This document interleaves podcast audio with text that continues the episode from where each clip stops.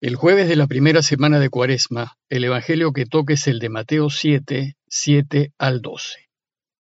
En aquel tiempo dijo Jesús a sus discípulos, Pidan y se les dará, busquen y encontrarán, llamen y se les abrirá, porque quien pide recibe, quien busca encuentra, y al que llama se le abre.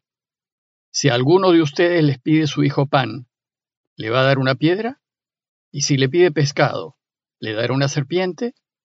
Pues si ustedes que son malos saben dar cosas buenas a sus hijos, ¿cuánto más su Padre del Cielo dará cosas buenas a los que le piden? En resumen, traten a los demás como quieren que ellos los traten.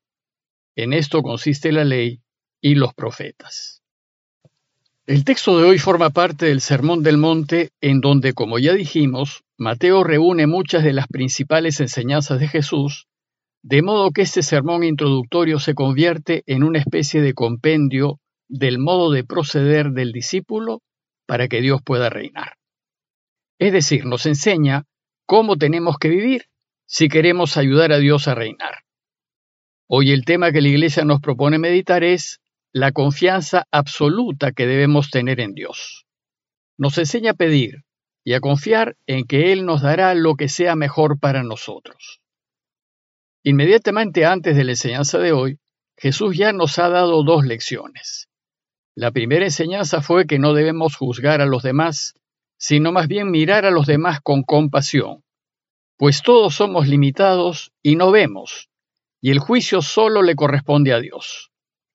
Y la segunda enseñanza fue que desgraciadamente hay muchos que no entienden la necesidad de convertirnos, de dejar la lógica del mundo y empezar a ver al mundo y la vida desde la lógica del reinado de Dios y actuar según esos valores. Lo que sucederá es que aquellos que no entiendan nuestra conversión nos harán la vida difícil.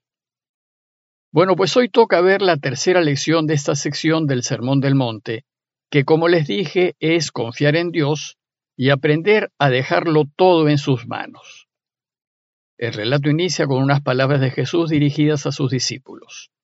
Pidan y se les dará. Busquen y encontrarán.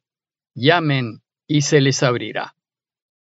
Lo primero que nos dice Jesús es que nuestro Abba, nuestro papito, siempre responderá a nuestras necesidades. Y por eso empieza su enseñanza diciendo, pidan y se les dará. Debemos tener presente que Jesús busca que nos demos cuenta que Dios es nuestro papá y además que es un papá tierno, cariñoso y preocupado, siempre pendiente de cada uno de nosotros, y va a actuar así como un papá preocupado actúa con sus hijos. Y como todo papá bueno y amante, Él solo desea nuestro bien y felicidad y siempre le dará a sus hijos lo mejor. Dice el texto, si a alguno de ustedes le pide su hijo pan, ¿acaso le va a dar una piedra?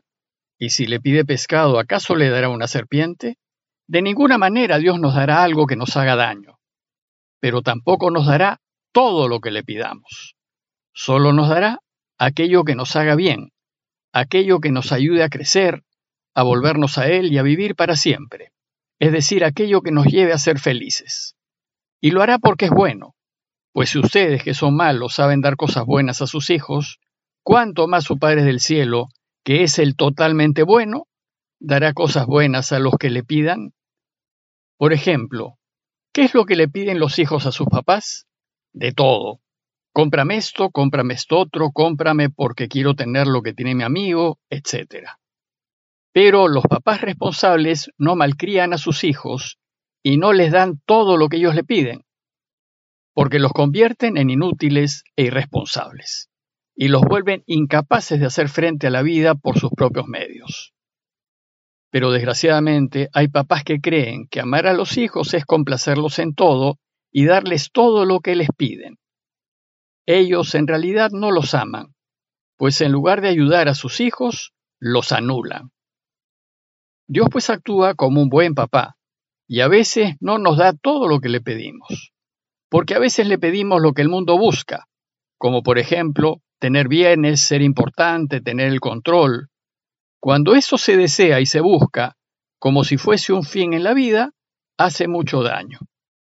Para que las riquezas, la fama y el poder sean buenos para nosotros, estos deben venir como una consecuencia o resultado de hacer las cosas bien y rectamente.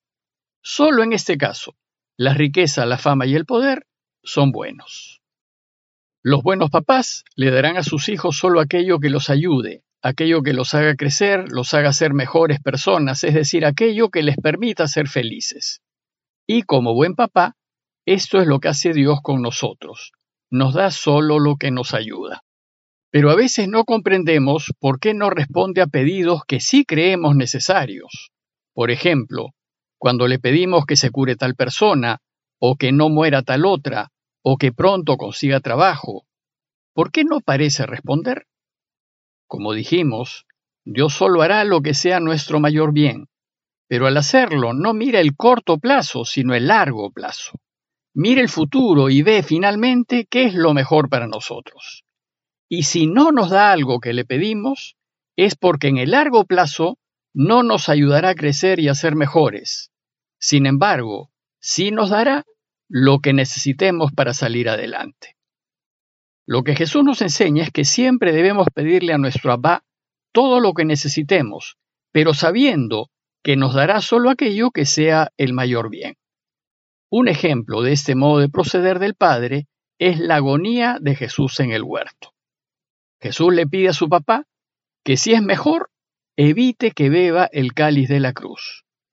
Sin embargo, su papá no evita que beba ese trago amarguísimo, y como consecuencia, Jesús termina crucificado.